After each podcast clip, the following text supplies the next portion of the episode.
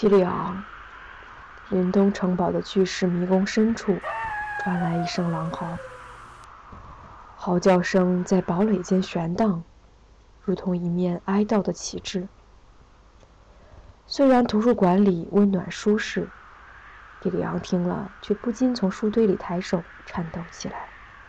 狼嚎中有种神秘莫测的力量，将他硬生生自现实抽离，弃之于一片广寒的阴郁森林，浑身赤裸，在恶狼追逐下亡命奔逃。当冰原狼的嚎叫声再度传来，提里昂终于忍不住合上他正在读的书。那是一部探究季节更迭的百年古籍，出自某位早已长眠地下的老学士之手。他打了个呵欠，用手背微微掩住嘴巴。晨色自高窗缝里泻进图书馆，他的写字灯火光摇曳，灯油已尽，他又整夜没睡。然而这也不是什么新鲜事，提里昂·南尼斯特向来不是个需要大量睡眠的人。他挪动僵硬、酸麻的双腿，下了长凳，稍事按摩之后，跛着脚走到桌边。修士正趴在桌上，轻声打鼾，头枕在面前一本敞开的大书上。提里昂瞄瞄书名，原来是伊萨穆尔国师传记。难怪他会看到睡着。柴尔，他轻声唤道。年轻修士抖得惊醒。困惑地眨眨眼，象征他身份的水晶在银项链上晃动。我去吃早餐，记得帮我把书放回架上。不过动作轻点儿，这些瓦雷利亚卷轴的羊皮纸很脆弱。伊米顿的战争兵器是一部很稀有的书。我这辈子只看见你这份抄本。柴尔还没完全清醒，朝他打了个大呵欠。提里昂耐着性子又重复了一遍。然后拍拍修士的肩膀，让他去工作。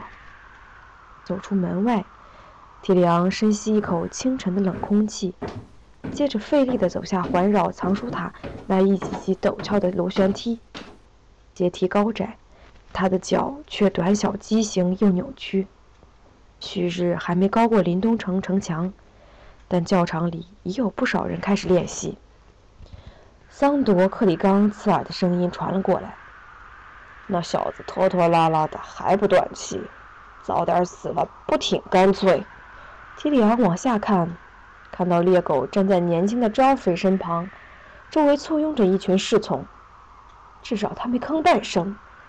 王子说：“吵的是那只狼，吵得我昨晚快没法睡了。”克里冈的随从为他戴上黑甲头盔，他高大的身躯在硬土地上拉下长长的影子。假如您高兴，我就叫那只东西闭嘴。”他透过打开的面罩说。这时，他的随从将长剑递上，他试了试剑的重量，在清晨的冷空气里比划了几下。在他身后，广场上传来金属交击的声音。王子听了这主意，似乎很高兴。叫狗去杀狗，他叫道：“反正林东城里多的是狼，少他一条史塔克家也不会发现。”基里昂跳过最后一级台阶，下到场子。好外甥，真不好意思，他说：“史塔克家的人会数数，不像某位王子，连六都算不到。” Joffrey 至少知道脸红。声音，桑铎道。他故意从面罩里向外瞧，左顾右盼的道：“莫非是空气中的精灵？”王子笑了。每次他的贴身护卫作假演戏，都能把他逗得咯咯笑。提里昂早就不以为意。下面，高大的桑铎往下瞄了一眼，然后假装刚发现似的道：“原来是提里昂小少爷。”他说：“请您原谅，我方才没见您站这儿呢。我现在没心情跟你计较。”提里昂转向他的外甥。Joffrey，你快去拜见史塔克公爵和夫人，不然就晚了。你要向他们表达你的哀悼，请他们宽心。Joffrey 听罢，立刻露出了少不经事的暴躁脸色。我请他们宽心有什么用？一点用都没有。提里昂回答：“但这是应尽的礼数，不然大家会注意到你刻意缺席。那史塔克小孩算什么东西？”？”Joffrey 说：“我可不想去听老女人哭哭啼啼。”提里昂·兰尼斯特踮起脚尖，狠狠地摔了侄子一个大耳光，男孩的脸颊立刻红肿起来。“你敢再说一句！”提里昂道，“我就再赏你一记耳光。”我要去告诉妈妈。提里昂又打了他一个巴掌，这下子他两边脸颊都一般通红了。随你去跟他怎么说。提里昂告诉他：“但你首先给我去乖乖拜见史塔克公爵夫妇，我要你在他们面前跪下，说你自己感到非常遗憾，说即便是最微不足道的事情，只要能让他们宽心，你都愿意赴汤蹈火，在所不辞。最后还要为他们献上你最虔诚的祝祷。”你听懂了没有？听懂了没有？男孩一副显然欲泣的模样，但还是勉为其难的点点头，然后转身捂着脸颊，横冲直撞地跑离广场。提里昂目送他远去，一团黑影突然笼罩住他，他转过头，发现高大的克里冈正如同陡峭绝壁般阴森森地朝他逼近。烟煤色的黑甲宛如灿烂阳光中的污点。他已经放下头盔上的面罩，面罩的形状是一只咧嘴咆哮的凶狠猎犬，令人触目惊心。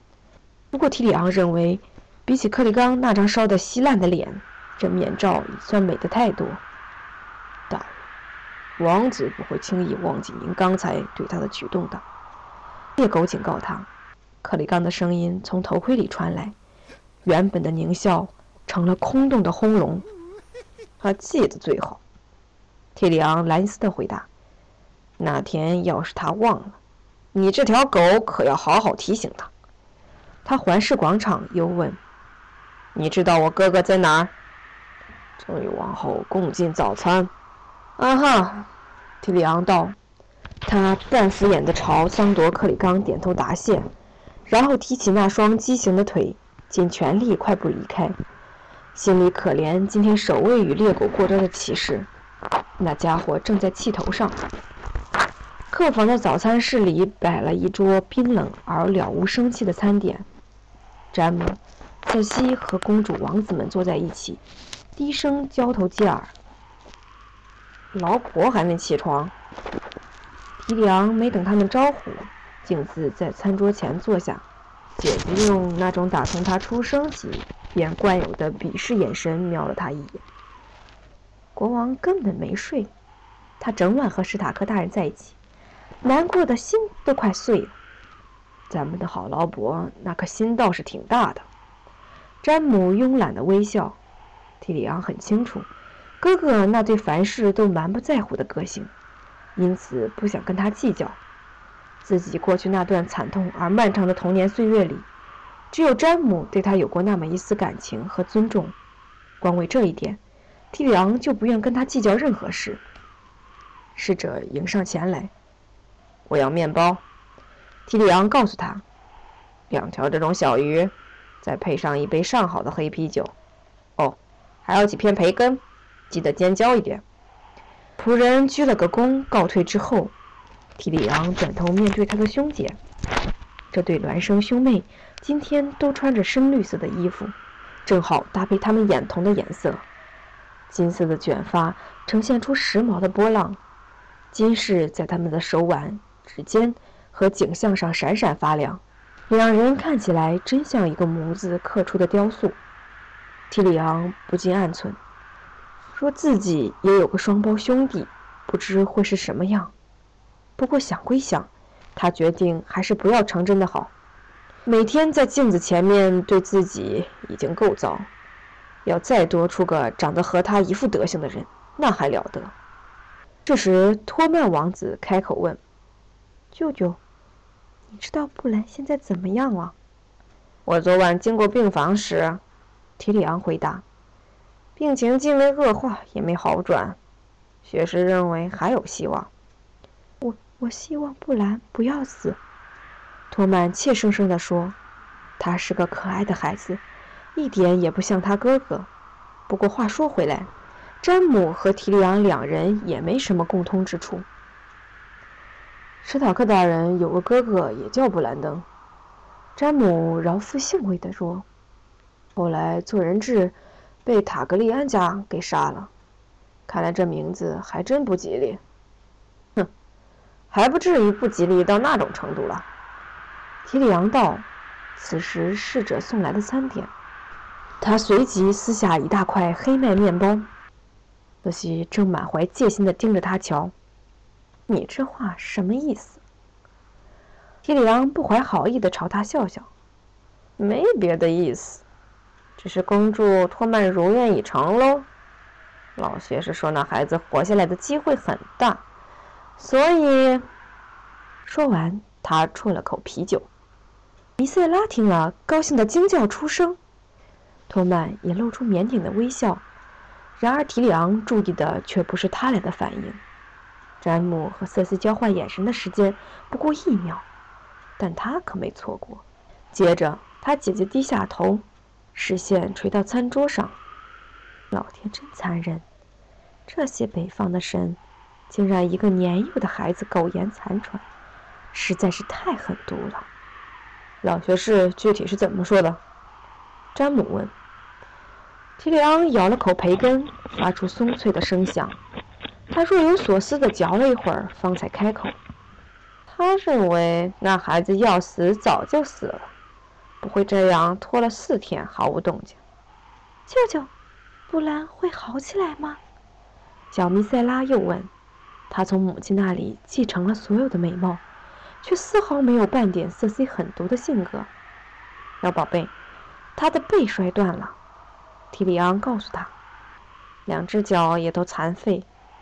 他们现在喂他蜂蜜和开水，不然他会活活饿死。也许等他醒来之后可以吃东西，但却一辈子都别想走路了。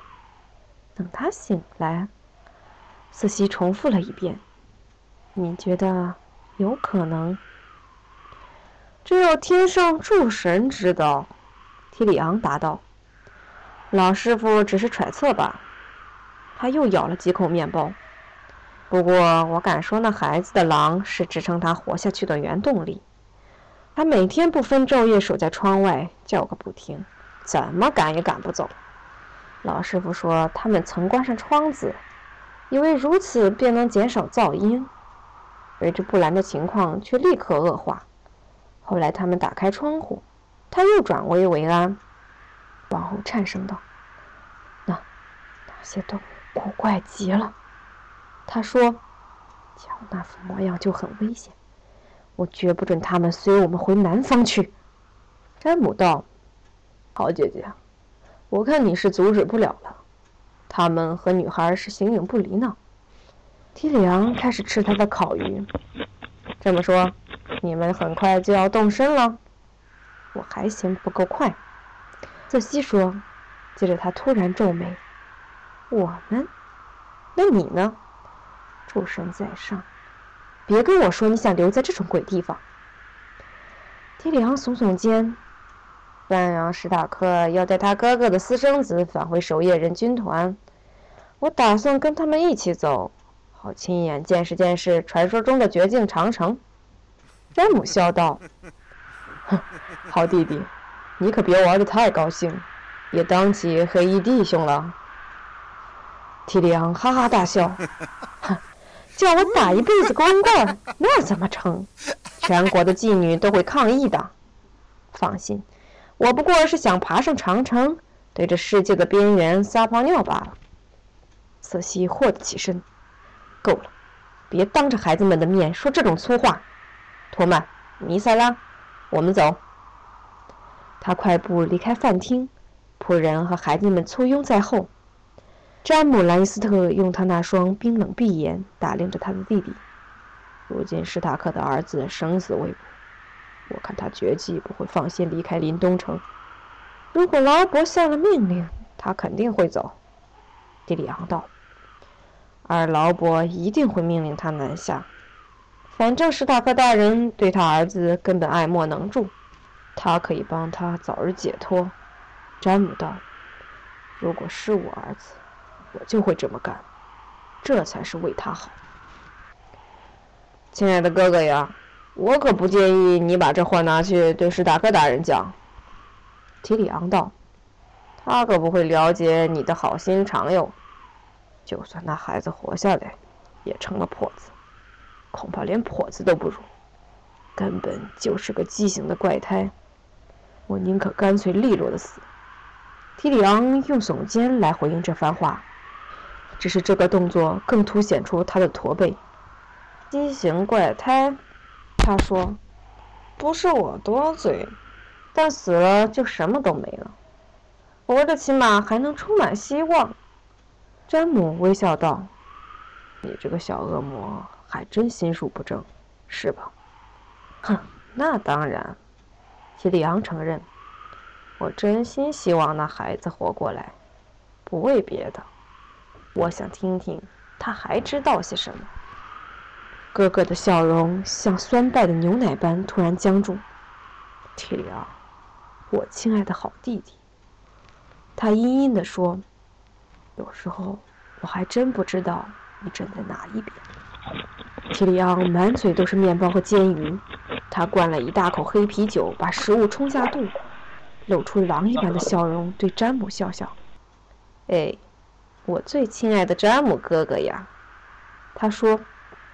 你这话好伤我的心，你难道不知我最爱家人了吗？今天录播的内容就到此为止，非常抱歉啊，没有按时给大家放出来。而且今天这个关于提里昂这个章节有点短，希望大家依旧能，嗯，依旧能关注我的录播，希望大家都喜欢，谢谢。